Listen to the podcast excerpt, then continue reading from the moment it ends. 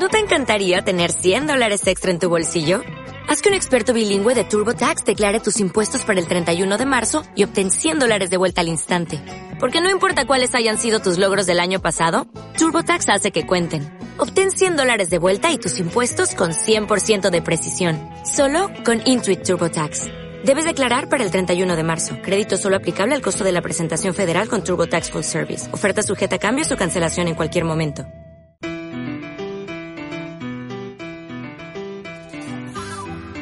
El Albero, de Cope Pinares, con Marcos Sanchidrián.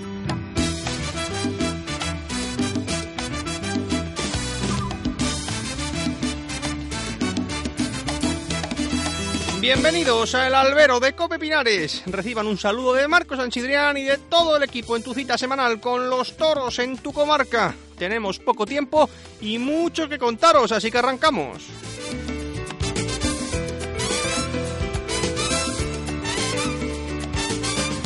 De vuelta a las urnas, una vez más, cuatro en cuatro años. ¿Y serán las definitivas? Por fin, no se sabe. Lo que sí sabemos es que la tauromaquia se encuentra ante una reválida en cada elección, porque ya sí, prácticamente todos los partidos llevan referencias taurinas en sus programas electorales. Y como ha pasado en todos los asuntos de nuestro día a día, se ha politizado y lo que es peor, polarizado. Los ataques vienen siempre del mismo lado y los que intentan defendernos más bien se aprovechan electoralmente. Y nadie hace nada. Y quizás hoy nos jugamos algo más que los toros sí o toros no. Nos jugamos nuestro sistema mismo. Hay programas como el de Ciudadanos que hablan de modificar el Código Civil para reconocer a los animales de compañía como seres dotados de sensibilidad. O sea que los domésticos sí y las ranas no. ¿Por qué? Porque la industria mascotista ha entrado también en campaña. Por cierto, gracias o por culpa de Ciudadanos, en Madrid entrará en vigor la prohibición del circo con animales el próximo mes de abril. El Partido Naranja votó a favor en los infaustos tiempos de Carmena junto a Ahora Madrid y el PSOE y no pretende echarse ahora atrás que está en el gobierno junto al Partido Popular. Y el Partido Popular, como siempre, atados de pies y manos, María Complejines, que por no generar polémica, por no molestar a esa izquierda radical mascotista, no van a mover ni un dedo. Esta es la realidad. Y si pasa con el circo, y si ha pasado con la caza, puede pasar perfectamente con los toros. Hay que pensar fríamente en manos de quién estamos. Otro tema en el que debería meter mano la administración es en el de las novilladas y de eso vamos a hablar largo y tendido eh, a lo largo del programa. Es inconcebible que un festejo que debería ser considerado amateur, como sucede en todos los espectáculos y en todos los deportes, tengan los mismos rigores impositivos que una corrida de toros y que organizarlo cueste 50.000 o 60.000 euros en una plaza de tercera y cuarta categoría. A veces, amigos, no hace falta prohibir. Con estrangular moriremos de inanición. Pero claro, el alcalde de Villaseca se le ha ocurrido al hombre decir que sobra algún miembro de la cuadrilla o que sobra algún ayuda de mozo de espadas, que los hay y cotizan a la seguridad social hasta en una plaza sin callejón. Sí, sí, sí, en una plaza sin callejón donde no tienen hueco para trabajar, donde no entran directamente. Y se forma la de San Quintín. ¿Qué queremos? ¿Seguir viviendo en una burbuja artificial? ¿O nos arremangamos y luchamos para que esto salga adelante? Porque no lo olvidemos, y lo vemos a nuestro alrededor, que las pocas novilladas que se celebran hoy en día en los pueblos son claramente fraudulentas, con novilleros ponedores que no interesan a nadie, con banderilleros pasados de vueltas, que solo van a por el boletín para asegurarse una jugosa jubilación. Y eso se traduce luego, lógicamente, en espectáculos lamentables en el ruedo. Y ese es el motivo real por el que las novilladas han dejado de interesar. Así que hoy nos jugamos mucho, sí, pero mirándolo bien, tenemos que estar más pendientes eh, de lo que hace el sector, del toreo para adentro, que lo que pase desde fuera, que no podemos eh, eh, esperar nada de nada. Si la tauromaquia es fuerte, no habrá nada que pueda con ella. Y ahí tenemos el invierno por delante, pero ¿servirá de algo? Y con este panorama volvemos una semana más y llegamos cargados de información en una jornada intensa, jornada electoral. Así que no perdemos ni un segundo más. Venga, vamos a por las noticias que nos han dejado los últimos siete días.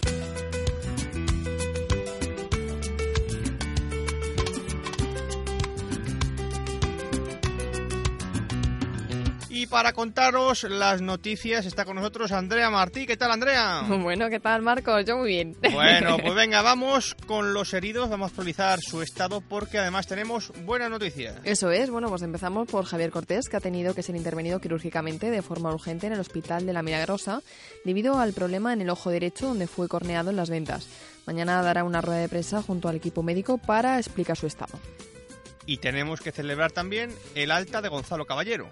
Claro, Gonzalo Caballero ha recibido el alta hospitalaria este miércoles en el Hospital San Francisco de Asís en Madrid, donde permanecía ingresado desde el pasado 12 de octubre cuando resultó herido de extrema gravedad en la Plaza de Toros de las Ventas. El torero madrileño ha ofrecido una rueda de prensa en la que ha explicado junto a los doctores que le han atendido durante estas semanas los pormenores de las delicadas intervenciones a las que fue sometido, así como su posterior recuperación, primero en la UCI y más tarde en planta del citado centro. Pues venga, vamos a escuchar al propio Gonzalo Caballero a su salida del hospital porque la verdad es que dice cosas tremendas.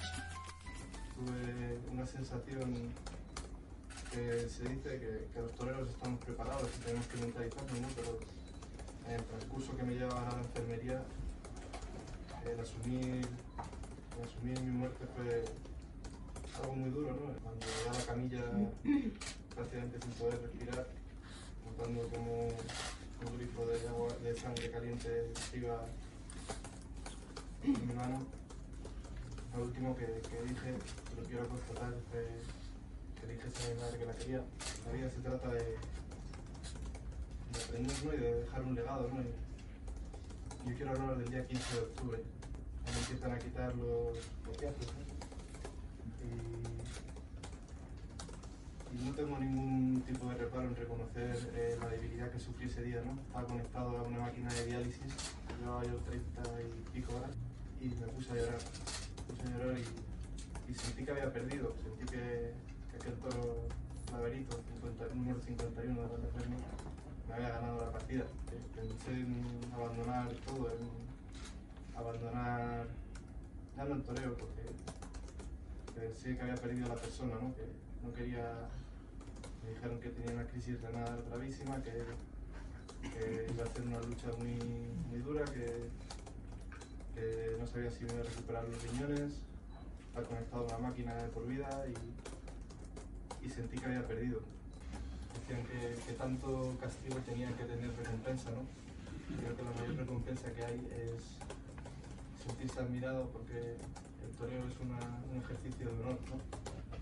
Y, creo que cada vez que voy a la Plaza de Toros de Madrid eh, siento el cariño de, la gente, ¿no? El ver cómo me sacó la gente el técnico sienta a saludar aquel día fue, fue algo maravilloso y, y, creo que esa es la recompensa, ¿no? La jornada así entrando a matar ha sido un accidente. Fue una faena que, que era de premio y fue de premio. Y aquellos que a lo mejor me ven torpe porque me cojan los toros, son aquellos que dentro de poco tiempo irán a la reventa a pagar un de especialidad. ¿no? Nos alegramos realmente de su recuperación como también la de Mariano de la Viña. Y es que el doctor Val Carreres ha confirmado en el portal Mundo Toro que Mariano de la Viña podría recibir el alta a finales de esta semana o a principios de la que viene.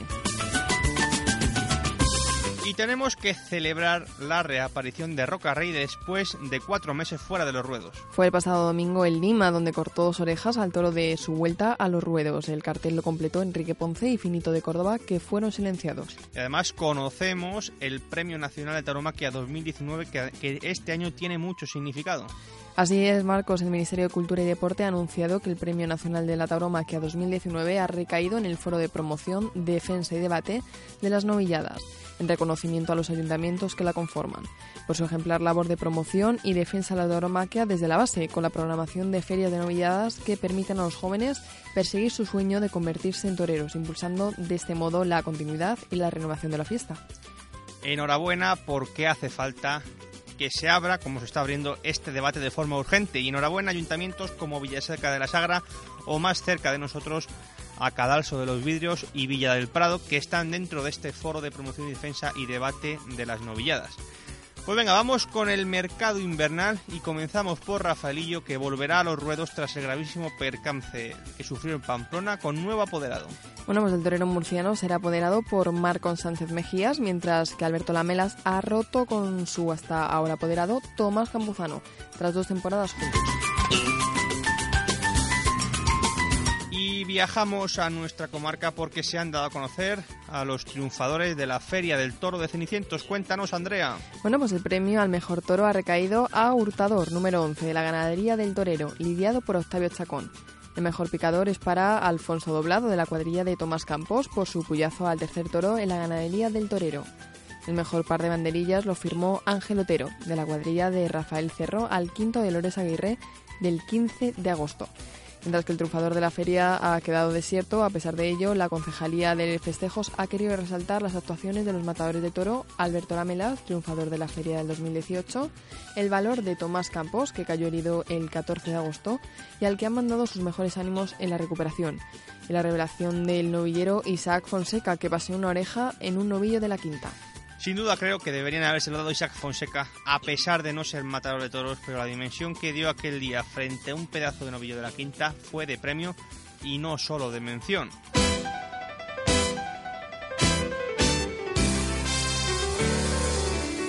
Estás escuchando El Albero, de Cope Pinares.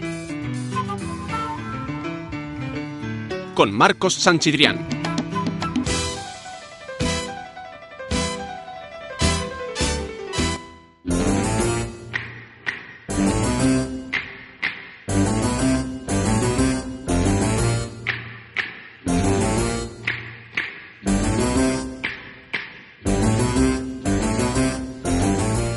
Muchos de ustedes ya habrán ido a votar y los que no seguro que tienen decidido su voto. Pero viene bien saber qué dicen los programas electorales de los principales partidos sobre los festejos taurinos. Así que venga, vamos a dar un repaso rápido de lo que prometen y prometen los partidos en materia taurina. Empezamos por el PSOE. Bueno, pues en el programa del PSOE no menciona específica la tauromaquia, pero sí habla de los animales en términos de sentir emociones. Y citamos textualmente: Impulsaremos una ley de bienestar animal que garantice una relación respetuosa hacia todos los seres vivos que son capaces de sentir emociones. En esa línea siempre entre el bien y el mal, digo pero no digo, quiero y no puedo. Pero bueno, mientras Ábalos esté ahí yendo de gañones por los callejones, estemos tranquilos. Venga, vamos con el Partido Popular. Bueno, pues el programa del Partido Popular dice, reforzaremos el Plan Nacional de Tauromaquia, el Pentauro, para que extienda el conocimiento y difusión del arte taurino y potencie el conjunto de actividades a esta importante tradición.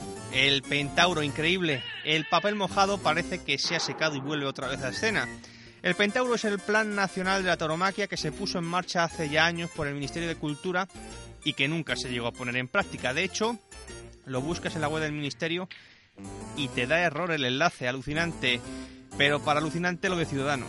Bueno, no incluye a la tauromaquia, pero parece en campaña el perro Lucas y abraza directamente al mascotismo. Y citamos, impulsaremos las reformas necesarias para que los animales de compañía dejen de ser considerados cosas por nuestro ordenamiento jurídico. Modificaremos el Código Civil para reconocer a los animales de compañía como seres vivos dotados de sensibilidad. Lo contábamos en el editorial, solo los animales domésticos. ¿Y el resto qué? ¿La cucaracha siente o padece?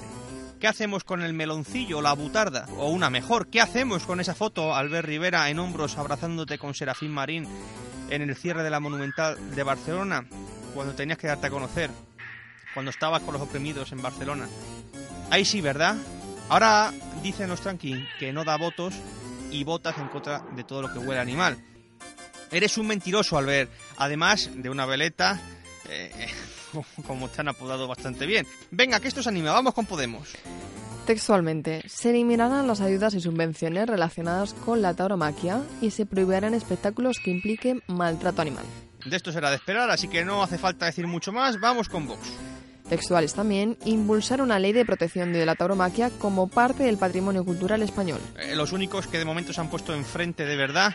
Eh, ahora esperemos que desde las instituciones eh, hagan algo realmente, así que estaremos vigilantes. Y terminamos con más país. También textual, suprimiremos el tipo reducido, que habrá del 10 frente al general del 21%, a las corridas de toros. Esto ya quieren que voten los chavales de 16 años y dentro de poco pedirán que también voten los perros y los gatos. A las vacas no, ¿eh? A las vacas no, que no son domésticos. En fin, que sea lo que tenga que ser.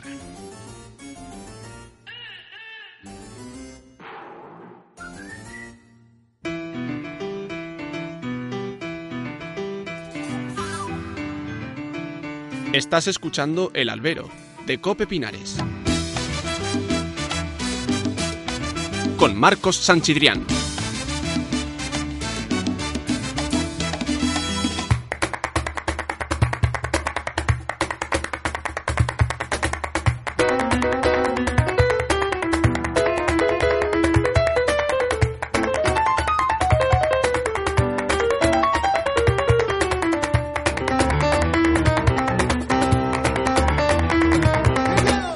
Las novilladas han lanzado un SOS definitivo. Las cosas no pueden seguir así, sobre todo en plazas de tercera y cuarta categoría, donde se han convertido en absolutamente insostenibles.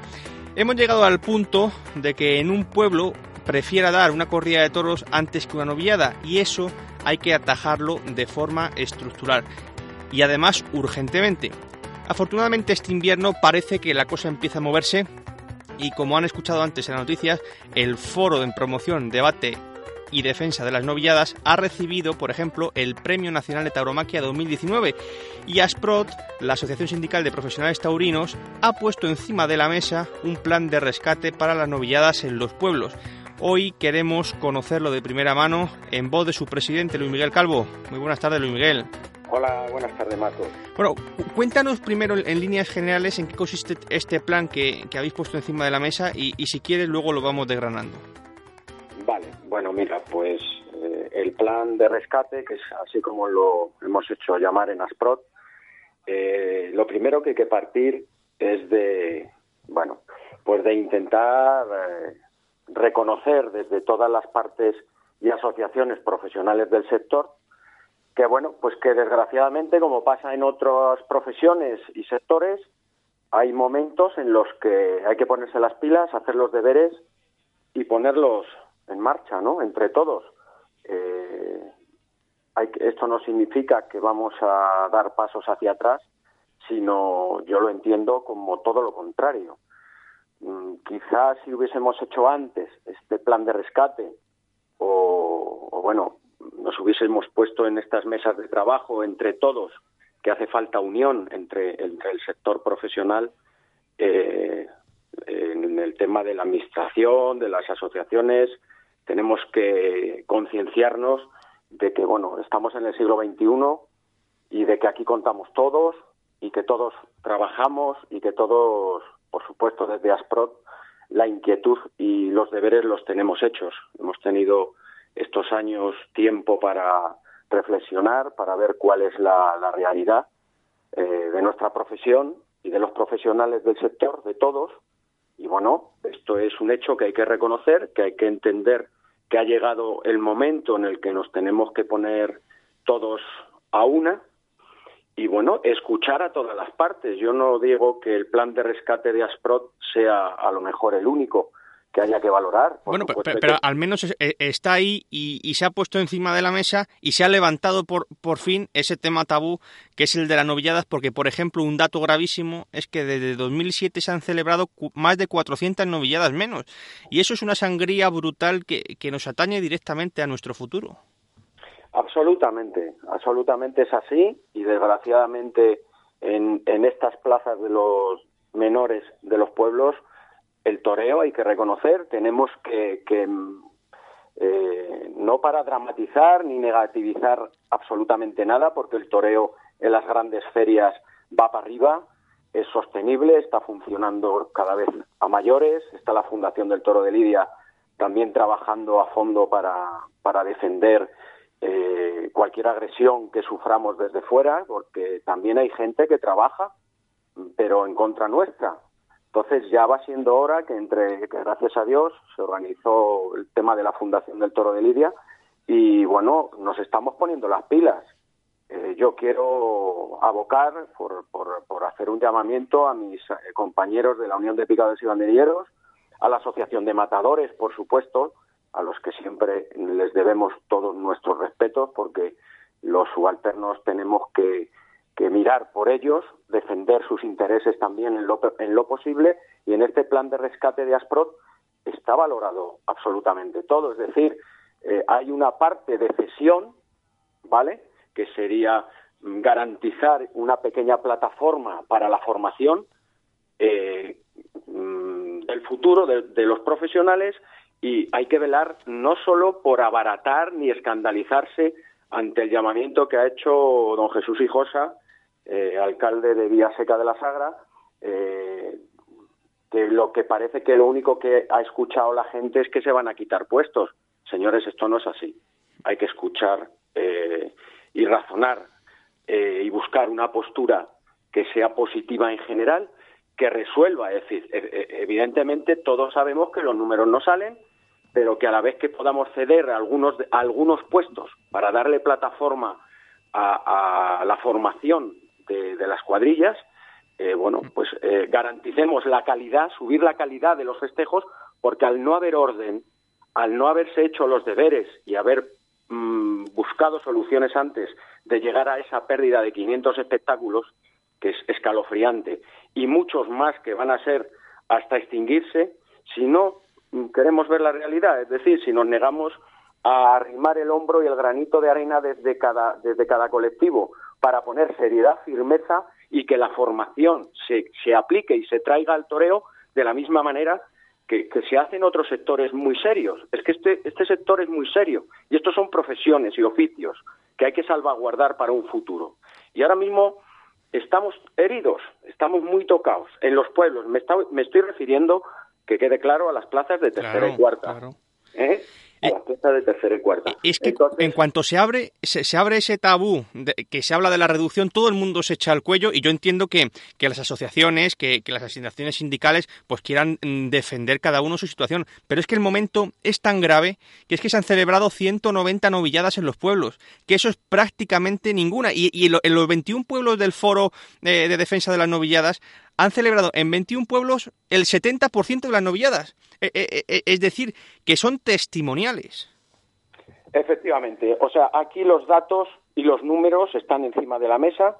La gente que está organizando novilladas están pasando a, bueno, a aceptar unas pérdidas muy significativas económicamente hablando, en algunos casos de, dinero público, porque son hombres que velan y, que son grandes aficionados antes que ser empresarios que no lo son en la mayoría de los casos todos aquellos pueblos que siguen eh, apostando por, por dar oportunidades y porque salgan nuevos toreros que sin las novilladas es imposible eh, bueno pues están en, están en, en, en el mismo caso. Es decir están pidiendo auxilio hace años no es ahora señores esto no es de ahora esto es una bola de nieve que ha venido increciendo, que ha venido sumando, que se ha venido haciendo grande hasta llegar a un punto en el que si seguimos mirando para otro lado o metiendo la cabeza debajo del ala, mmm, me refiero a todos, ¿no? Sí, sí, señores, no solo hablo aunque represento las cuadrillas de Asprot eh, y, y, quiero darles la mano a mis compañeros con todo respeto de la Unión de Picadores y Banderilleros, mmm, a los que hago un llamamiento, señores, vamos a trabajar, vamos a escuchar, hasta que no hagamos las debidas asambleas, por lo menos en Asprot, no se tomarán las decisiones eh, que haya que tomar ni se harán los cambios mmm, que tengamos que hacer. Pero, señores, sí que os digo una cosa. Eh, mi lucha y la lucha de Asprot no viene a hacer daño al toreo, viene a ponerlo en orden y viene a trabajar. Llevamos muchos años en la sombra esperando este momento, esperando este momento y otros porque el toreo unido es indestructible. ¿Y por qué no nos vamos a sentar a hablar? ¿Y por qué no vamos a poner lo que cada uno, el desarrollo de las propuestas que cada uno tenga eh, guardado encima de la mesa para llevarlo al reglamento y a los convenios? Porque esto no se trata de hacer un apaño chapucero. ¿Vale? Eso trae malas consecuencias. Los apaños chapuceros en el toreo se tienen que acabar. Tenemos que pasar a ser un sector serio, profesionalizado de la cabeza a los pies y de los pies a la cabeza, que garantice los cobros y que se, se respete lo que en los convenios eh, se resuelva, se acuerde y se firme. Y para eso estamos los profesionales, para eso estamos los sindicatos y para eso están las asociaciones de matadores, eh, empresarios eh, eh, veterinarios, cirujanos, etc., etc., etc. Y es que además vivimos en un momento en el que el gasto de dinero público se mira con lupa y más si cabe en todo lo relacionado con los toros.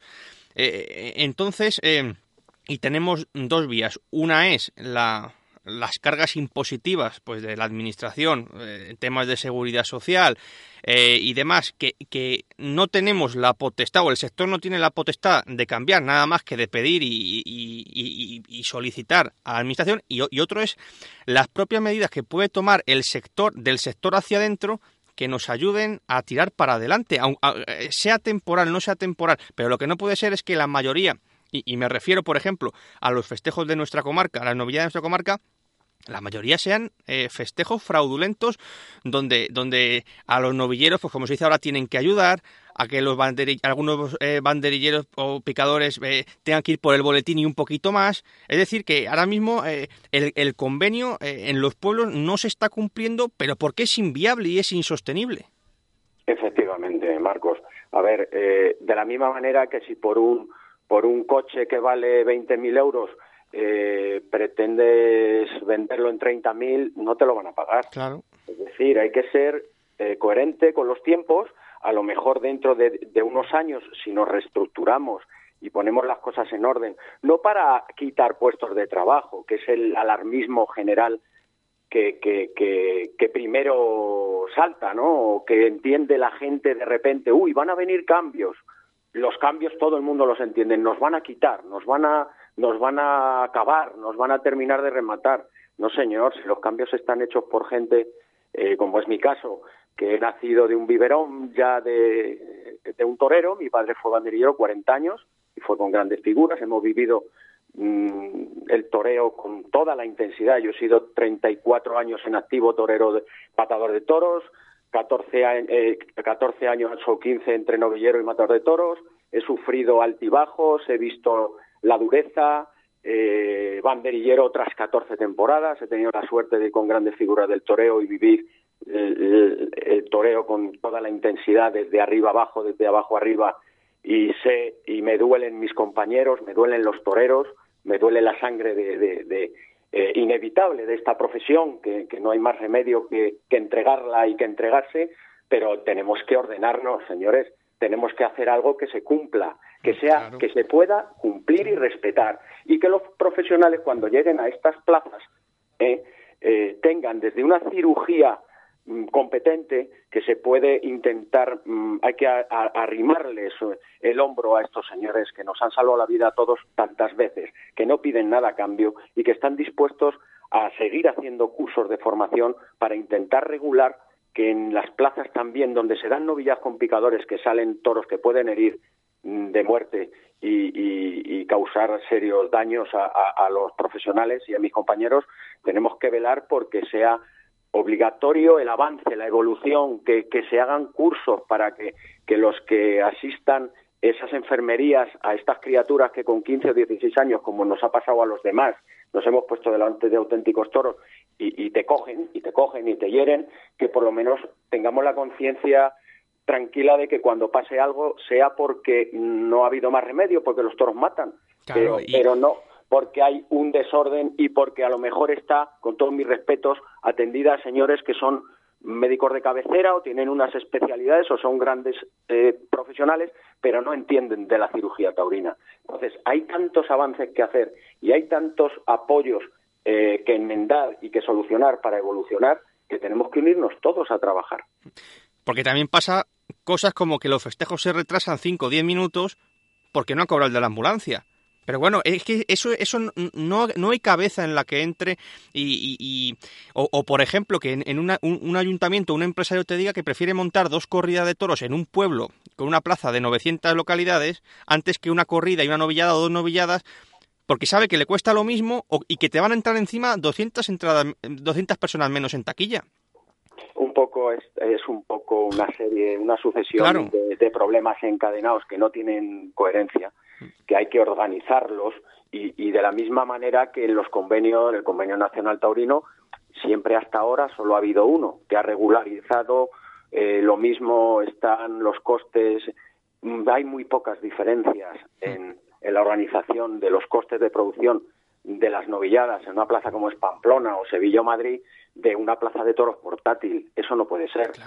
Entonces, las plazas de los pueblos hay que, hay, que, hay que darles un espacio, hay que ceder en este momento para darle un espacio al tema de la formación, porque son de las plazas de toros donde siempre hemos aprendido y nos hemos forjado desde niños hasta que hemos llegado a, torear y a ceder a las grandes ferias, no, eh, eh, hay que cumplir, es, eh, han cumplido siempre esa misión y la deben de seguir cumpliendo. Entonces vamos a dejar un pequeño espacio a los profesionales del futuro para que, que en ese espacio natural, que es el idóneo para la formación y para que se vayan haciendo los profesionales del futuro, garantizar más calidad y en base y a cambio de esa de ese ofrecimiento, de esa cesión eh, que vamos que tenemos que hacer los profesionales que nos ponemos delante en estos momentos vamos a conseguir que se acabe el túnel vamos a conseguir que sea viable el espectáculo y vamos a conseguir que todos los profesionales a partir de ahora cada vez que se visten de torero no tengan que estar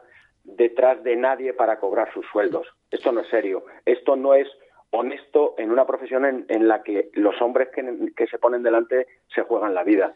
Hay que respetar para que te respeten y creo que también hay que meter el hombro para proteger y defender nuestra profesión. Pero hay que hacerlo con seriedad, con honestidad y con cabeza, con conocimiento. Yo llevo muchos años bebiendo, desde que me he retirado, pensando en mi profesión, porque estoy en deuda.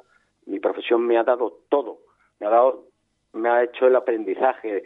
Esto es una profesión de valores, de una filosofía de vida especial, de gente con, con, en general, mis compañeros son grandes hombres que no están de acuerdo, estoy seguro, en este desequilibrio ni en este desfase que, que es una falta de, una falta de orden eh, comparable, a veces digo, no sé si es exagerado o no, a que, bueno, en Venezuela, eh, bueno, pues hemos pasado de, Hugo Chávez a, Maduro y siguen con el movimiento bolivariano mirando para atrás. Y, y, y el país desordenado y a ver quién convence a Hugo a este, ni a Hugo Chávez, que el hombre, que Dios lo tenga en su gloria o donde se merezca, o a Maduro, que, que ha venido después que él, ¿no? Y, bueno, pues señores, que no nos pase esto en, esta gran profesión donde hay grandes profesionales, la mayoría, hay grandiosos profesionales, el toreo va para arriba, el toreo lo va, hay movimientos de gente como ahora mismo, además de, como he dicho, la Fundación del Toro de Lidia, están la Asociación de Matadores, ha aparecido Asprot, que es otra opción para, para cuadrillas. Esto no es ofensivo contra, contra los que han estado 40 años y a los que les muestro desde aquí nuestros respetos, como es la Unión de Picadores y Banderilleros y ASMEI, que ahora creo que se llama SNAME, ¿no? Los mozos de espadas y ayuda. En Aspros nos agrupamos todos porque yo entiendo que si nos unimos y trabajamos desde el respeto y desde el conocimiento para que se imponga eh, un sistema de industria desde abajo, desde su base, en el toreo, organizado, serio y que garantice la profesionalidad de todos los que se visten de torero y todos los que conforman el espectáculo, empezando por el organizador. Vamos a poner unas medidas para que cada uno tenga que cumplir lo suyo y en la misma medida algo tendremos que aportar que ya deliberaremos entre todos. Estoy, estoy deseando escuchar a mis compañeros de la Unión de Picadores y Banderilleros y a Matadores, hacer una mesa de debate donde vamos a empezar a trabajar unidos. Espero que, todos tengan estas, las mismas intenciones sanas que tengo yo, porque no me mueve ningún, no me mueve ningún interés. El interés, y doy por hecho que la lucha que llevo con ASPRO para conseguir la igualdad con mis compañeros de la Unión está siendo tremenda y ya está desproporcionada.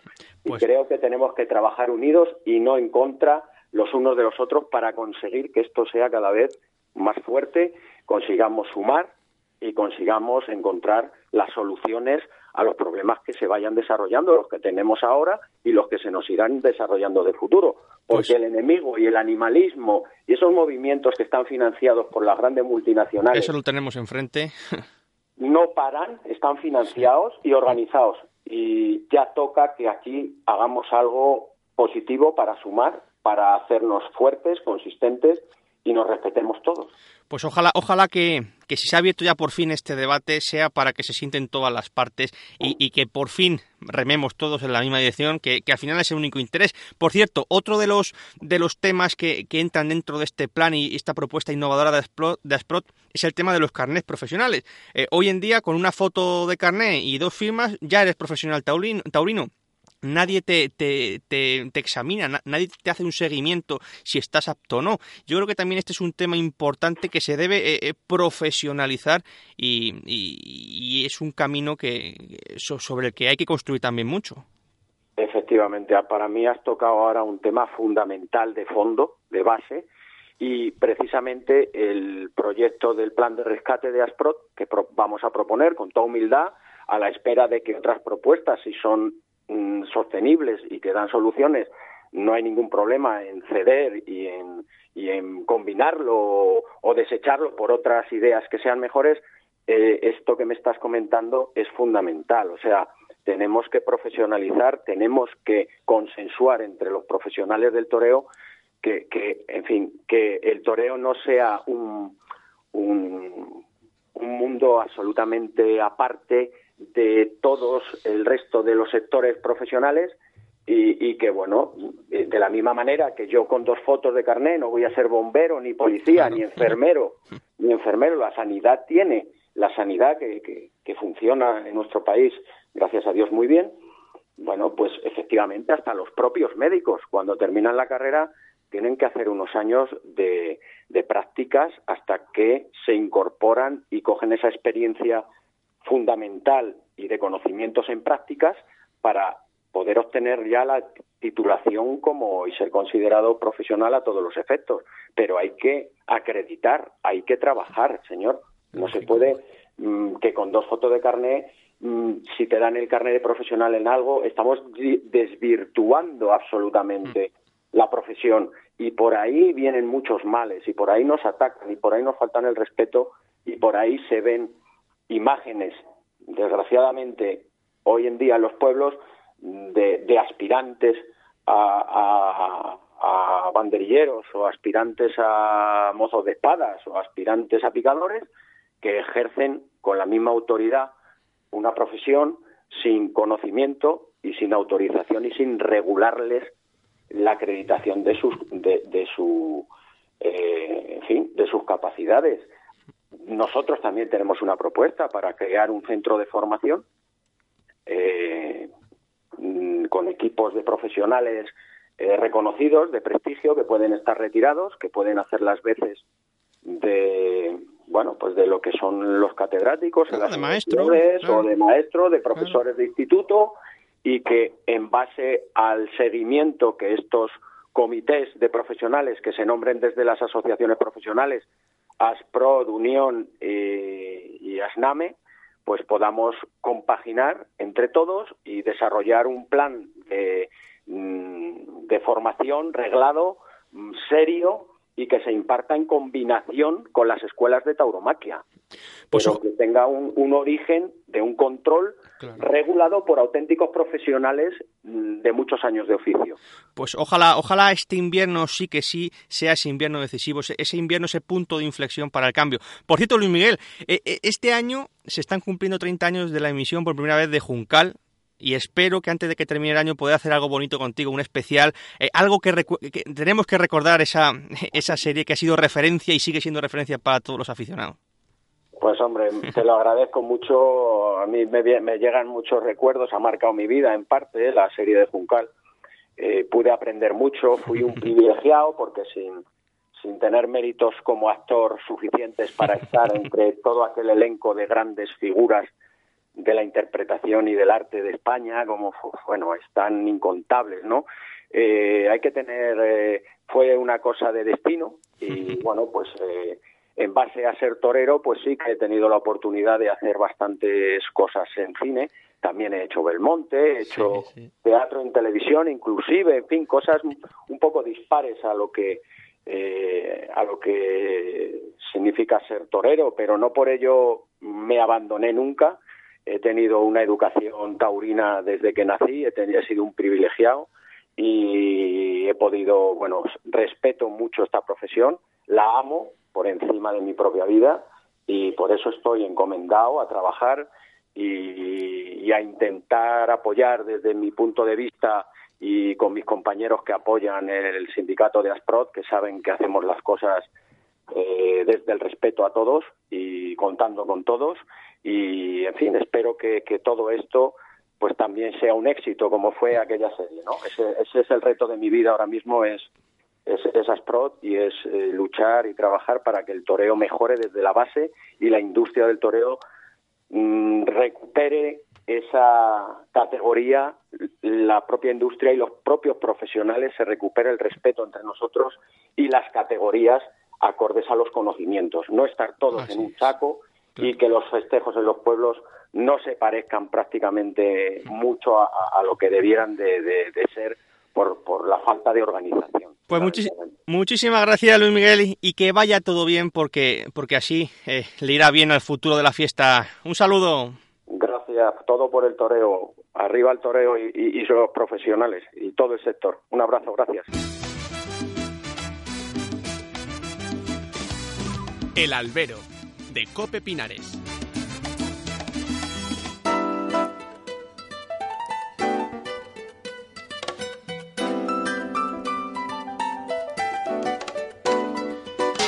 Es el momento de la historia taurina en el albero de Cope Pinares y como siempre nos la trae Andrea. Venga, ¿qué vamos a recordar hoy? Bueno, pues nos vamos a un 4 de noviembre de 1945 en el que Manuel Bienvenida Rapela, el Papa Negro, el patriarca de los Bienvenida, torea por última vez alternando con sus hijos Juanito, Antonio, Pepe y Ángel Luis en Arganda del Rey.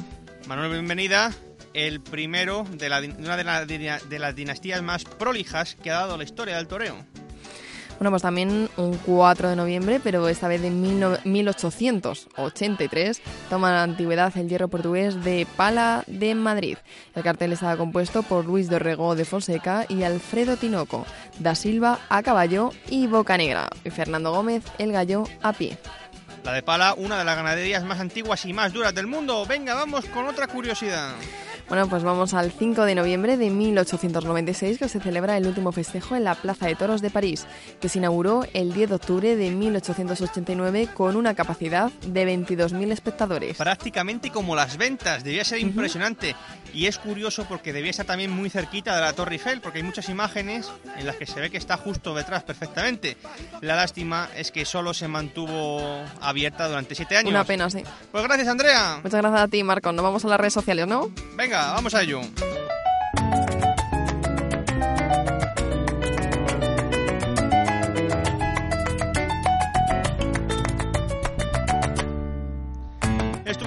Vive el albero de Cope Pinares durante toda la semana a través de las redes sociales. Y es que bueno, podéis encontrarnos en Facebook en el albero de Cope Pinares, en Twitter en arroba albero Pinares o a través del email el arroba copepinares.es.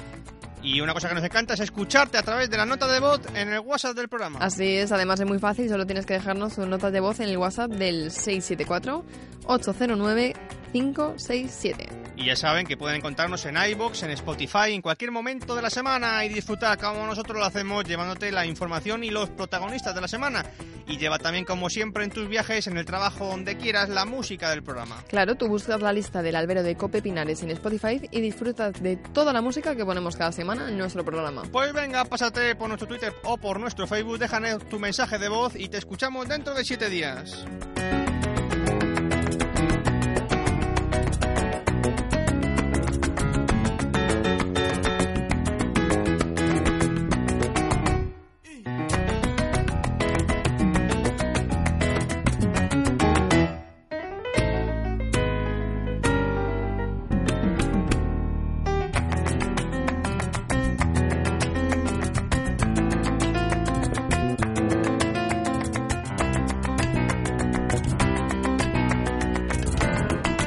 Estás escuchando El Albero, de Cope Pinares con Marcos Sanchidrián. Como veis, el, el, patio está revuelto, el debate está en la calle y, como siempre, para realizar el mejor análisis tenemos a nuestro Senado de Pinares. A un lado del teléfono, Jorge Vázquez, ilustre aficionado de Sotillo de Arada. ¿Qué tal, Jorge?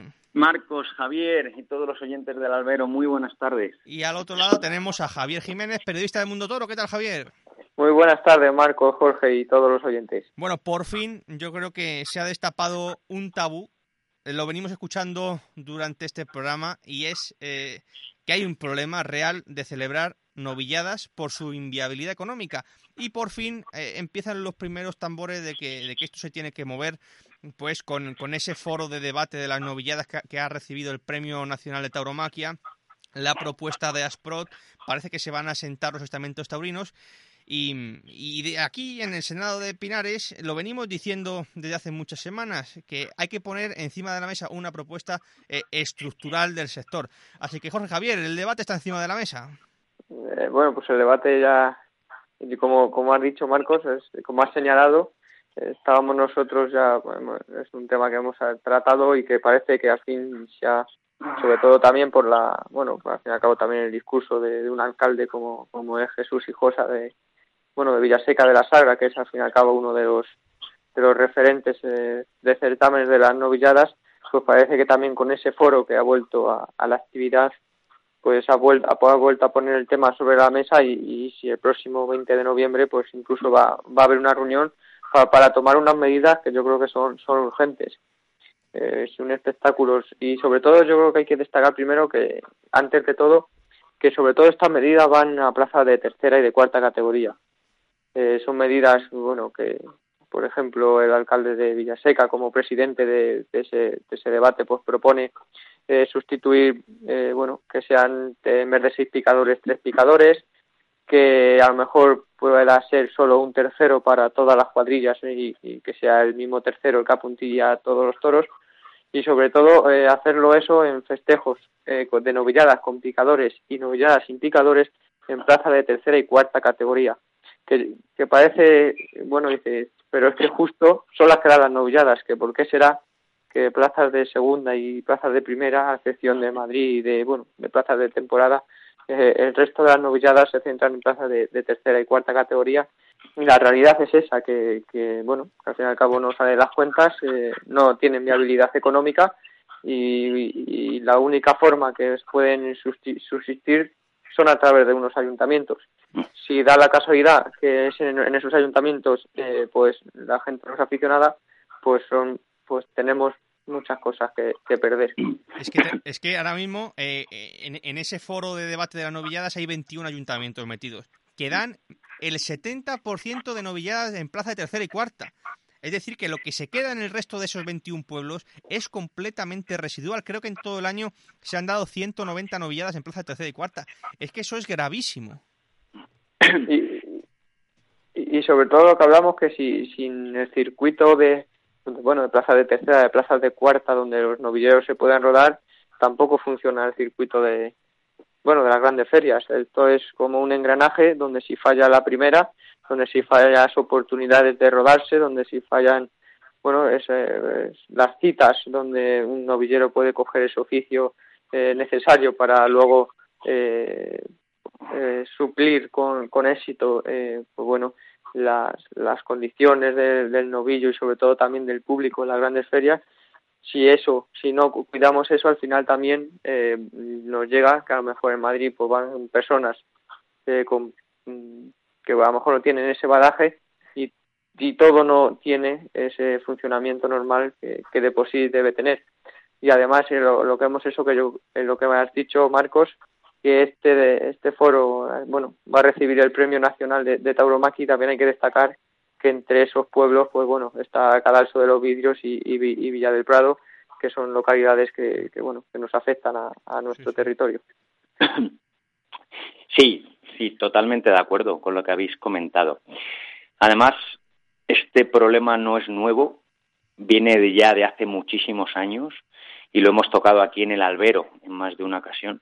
Y es un problema gravísimo, capital y estructural que ataca directamente a la línea de flotación de la fiesta y de su supervivencia.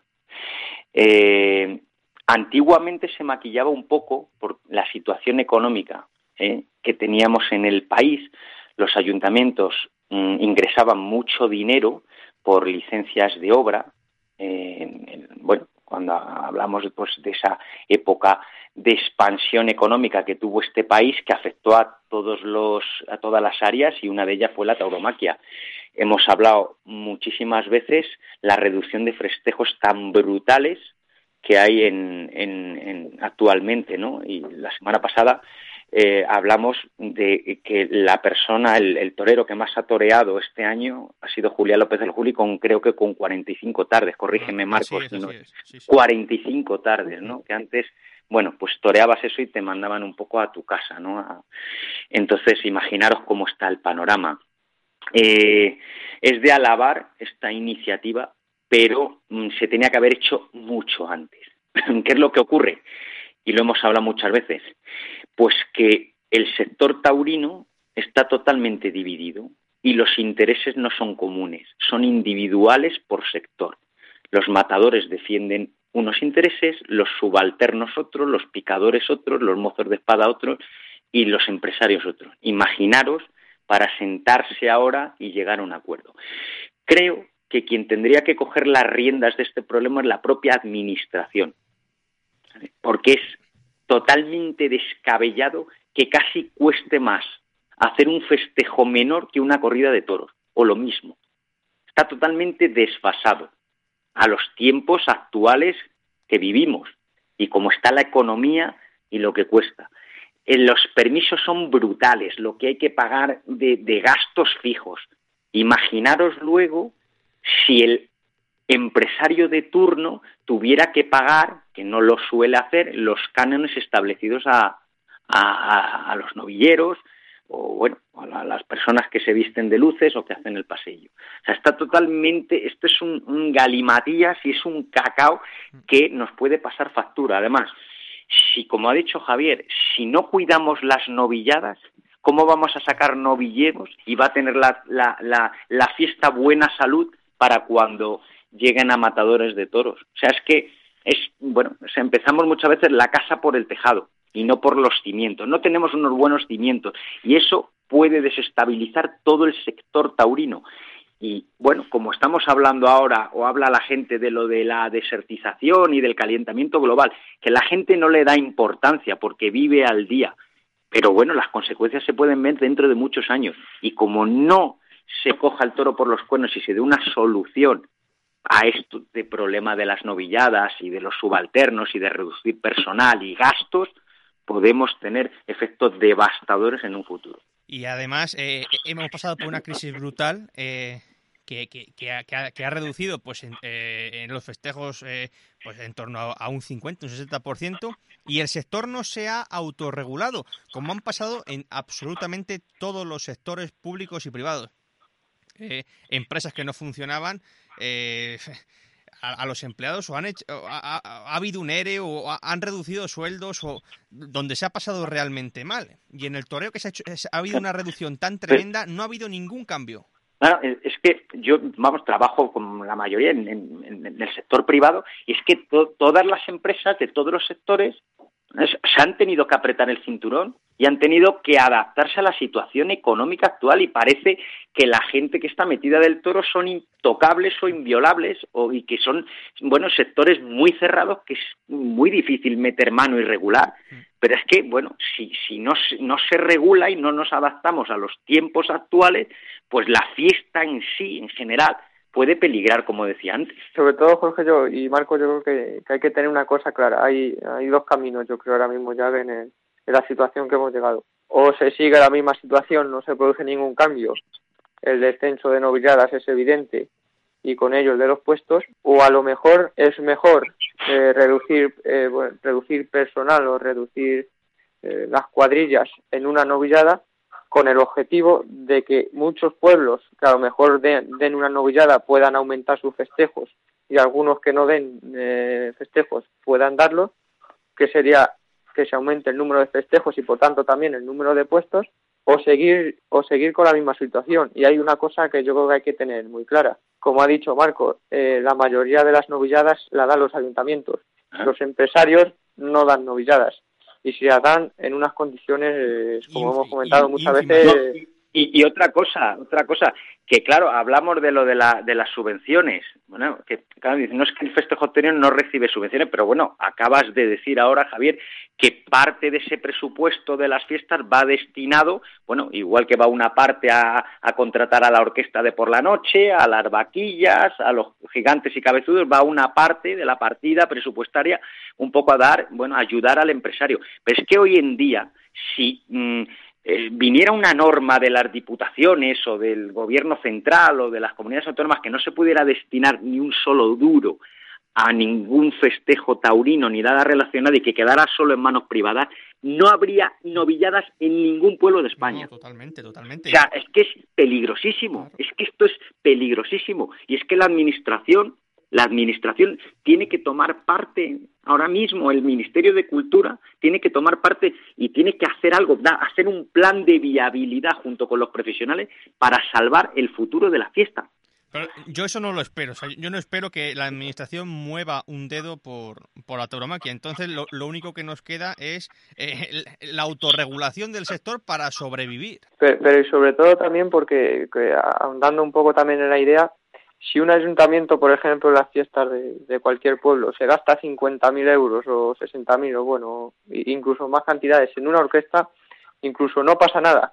Pero si, pero el sector eh, siempre cuando se quitan cosas se quitan de la ayuda de los toros. Claro. Entonces, si encima en nuestro argumento es que encima eh, el ayuntamiento pierde todavía más dinero que no son rentables, pues oiga, estamos en un momento en el que en cuanto entre al ayuntamiento personas que no son aficionadas, lo primero te van a recortar en el presupuesto de, de los toros, pero encima, no, si le damos los argumentos, claro. si le damos argumentos, ellos dicen que esto no es rentable, que esto no sale dinero y, y, es, y es lo que hablamos, que de momento tenemos la suerte de que en esos pueblos eh, hay gente que sigue apostando por, por organizar de gestión directa. Y lo más grave es que está pasando ya, Javier, porque hay muchos pueblos que han suprimido eh, los festejos taurinos de, de, su programa de fiesta.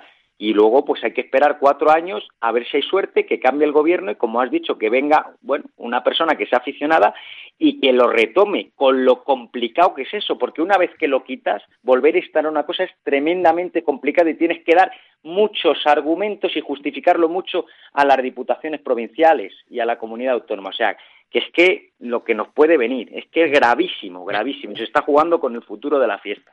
Pero, como decía antes, que claro, como también el sector taurino está como está, ¿vale? Que cada, cada, bueno, cada estamento defiende lo suyo, pues a ver qué pasa. Jorge, tú, tú has conocido perfectamente eh, la época buena, por ejemplo, de Casavieja. Hombre, pues yo he conocido, pues imaginaos, hace 25 años, pues que, que, en Casavieja se daban cinco novilladas picadas con los primeros del escalafón, o sea, los, bueno, no los que más toreaban, sino los que estaban en ese momento en boca de los aficionados y los que habían triunfado en Castellón, Valencia, Sevilla, Madrid y, venían a Casa Vieja. Era una feria extraordinaria. Me acuerdo cuando lo, bueno, el empresario era Julio Gutiérrez, que aparte de llevar Casa Vieja, estuvo regentando las plazas del Valle del Tietar, que había una seriedad tremenda en los carteles y había un presupuesto importante. Bueno, el propio Cenicientos, en Cenicientos llegó a dar una feria como una capital de provincia, con cuatro festejos mayores, cuatro y cinco corridas de toros,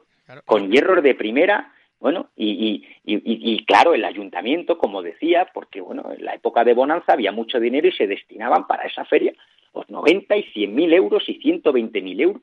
Pero es que, como decís vosotros, ahora no hay dinero y el sector taurino quiere seguir con la misma estructura que tenía hace 20 años y es imposible. Y en Piedralaves, y en Sotillo, y en Cadalso de los Vidros, que afortunadamente a las eh, eh, localidades que habéis comentado, de Villaseca de la Sagra, de, de Almorós, y, bueno, estos pueblos que, apuestan por las novilladas, pues oye, hacen un esfuerzo tremendo, hay que quitarse el sombrero, pero es que no sé hasta cuándo van a poder aguantar así. Entonces, por eso alabo esta iniciativa y espero que de esa, vamos a llamarle minicumbre de urgencia, salgan, bueno, pues eh, eh, ciertos acuerdos y que se lleven a la práctica, por supuesto, pero a ver la administración también qué hace. Pues este año Casavieja ha dado dos novilladas y mm, con un interés decreciente. Cadalso eh, eh, estaba eh, en el fango y a, Dios gracias que se explicó, se imputó, lo cogió el ayuntamiento y, trajo a los novilleros punteros. Villalprado está donde está por, por la gestión del ayuntamiento. Entonces, si no, si no hay, si, si el ayuntamiento no está por la labor, un empresario da una corrida de toros con el mismo presupuesto, porque le van a entrar 150, 200 personas más. Entonces, esto es un hecho gravísimo porque la novedad tiene que ser un espectáculo amateur, como un, un, partido de fútbol de la cantera. No, puede ser igual eh, ir, ir, ir, a ver al Sotillo que, ir a ver al Leganés. No puede ser, no puede ah, pero no tiene que tener los mismos los mismos gastos de producción. Es inviable. No, es que, es que hablamos de, bueno, ya por poner cifras, de, de una novillada de, de, unos gastos de, de 45.000 euros. Eso que, para resumir, eh, hay que meter eh, 2.000 personas a 15 euros cada, cada una para sacar 30.000 euros, es decir, que todavía pierdes 15.000. Meter, meter en un pueblo a 2.000 personas en una novillada es, eh, es muy difícil. Es, no iba a decir casi imposible, pero eh, lleva, lleva mucho esfuerzo, mucho trabajo. Es decir, incluso ya eh, generando una buena entrada, perdemos, eh, bueno, se pierde 15.000 euros. Mm. En cuanto no vaya la gente, eso, eh, eso pierde dinero por todos lados. Y yo creo que, un ejemplo, como ha dicho Marcos, es, bueno, pues plazas a lo mejor como Cadalso, donde lo organizaba un empresario, donde casi siempre lo organiza un, empresario, eh, en los tiempos de bonanza, todo perfecto, los novilleros, pero cuando ha venido la crisis, ahí se ha visto que, que novilleros han venido y a partir de que la ha cogido el ayuntamiento que otros novilleros. El empresario nunca, nunca va a perder dinero. Es decir, si el ayuntamiento está perdiendo eh, dinero, el ayuntamiento, el empresario va a hacer mm, todo lo que sea posible porque él no va a perder dinero. Te va a recortar de donde pueda. Y lo más grave, muchas veces también del, de lo que hemos hablado, de, del tema sanitario. O sea, el empresario no va a perder. Vamos. No queremos ser aves de mal agüero, pero, pero el debate está encima de la mesa y yo creo que, hay que ponerlo eh, sin tabúes, porque es el momento de que todas las partes se sienten y hablen realmente eh, sin ninguna corta pisa para que esto tenga solución. Así que, como veis, un debate acalorado, pero no, tenemos tiempo para más, así que tendremos tiempo, porque seguirán habiendo noticias de, esa evolución, de, esos encuentros, esas cumbres eh, a favor de, esa recuperación de la novillada. Así que continuaremos aquí analizándolo en el albero de Cope Pinares. Jorge, muchísimas gracias. Un abrazo para todo, gracias. Javier, hasta la semana que viene. Un abrazo para todos, Marcos, hasta la semana que viene.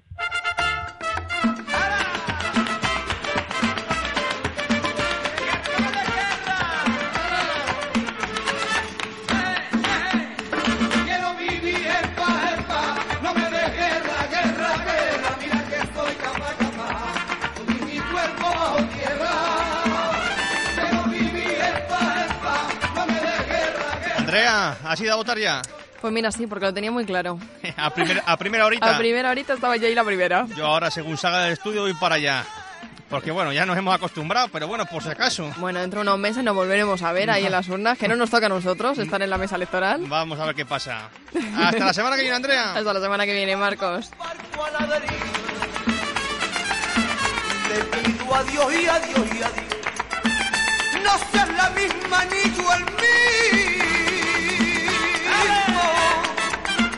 y que se cierre entre los dos la senda negra de la vida. Hace 20 años que no dejó este genio, Bambino. Y como el barco se va a hundir, te digo, salves el que pueda.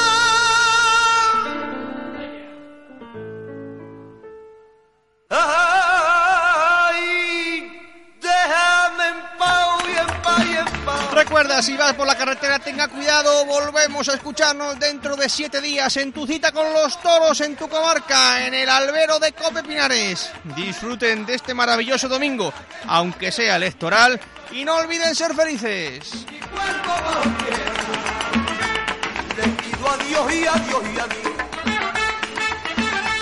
No seas la misma ni yo el mismo. Y que se cierre de la vida. Quiero vivir, vivir, vivir. Y esto te queda, queda y queda. Y como el barco se va a hundir, te digo, salves el que pueda. Por Dios, déjame en paz y en paz y en paz. No me des guerra, guerra, guerra,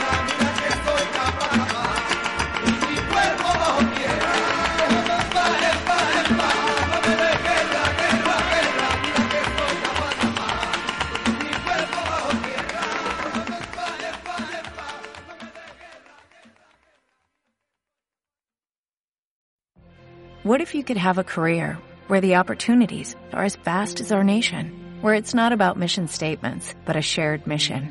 At U.S. Customs and Border Protection, we go beyond to protect more than borders, from ship to shore, air to ground, cities to local communities. CBP agents and officers are keeping people safe. Join U.S. Customs and Border Protection and go beyond for something far greater than yourself. Learn more at cbp.gov/careers.